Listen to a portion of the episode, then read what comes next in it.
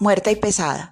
Que su ataúd pesara tanto extrañaba a todos. Ella era liviana como un costal de plumas, y su extrema delgadez había sido siempre el origen de sus apodos.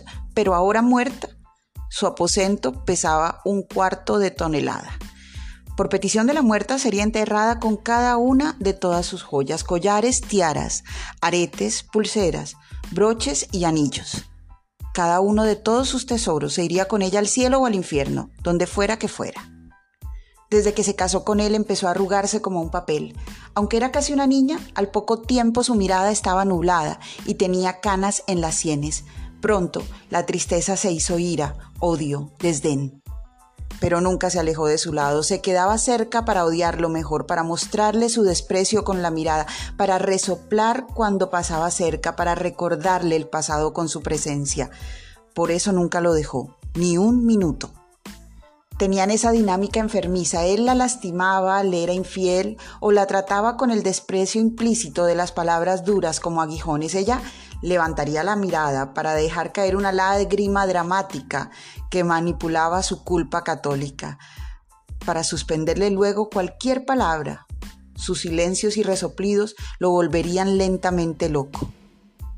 Al rato, él iría a la calle, buscaría un regalo y volvería a ella como si tuvieran un imán en la entrepierna, como un niño hambriento persiguiendo la teta, como si no pudiera respirar si no estaba en su presencia.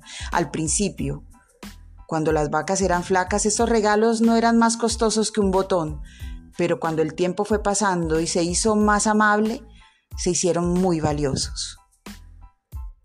Los que ahora eran pequeños tesoros, primero con el precio de un burro, luego el de un caballo y al final ya con el costo mismo de Pegaso, no cambiaron su mala cara, ni sus silencios, ni sus resoplidos, y solo se acumulaban en la casa junto al polvo y los resentimientos. Cuando supo que iba a morir, pidió poner en el ataúd cada uno de sus regalos, no quería dejar de lado ningún dolor. No quería ser un fantasma alegre y olvidadizo.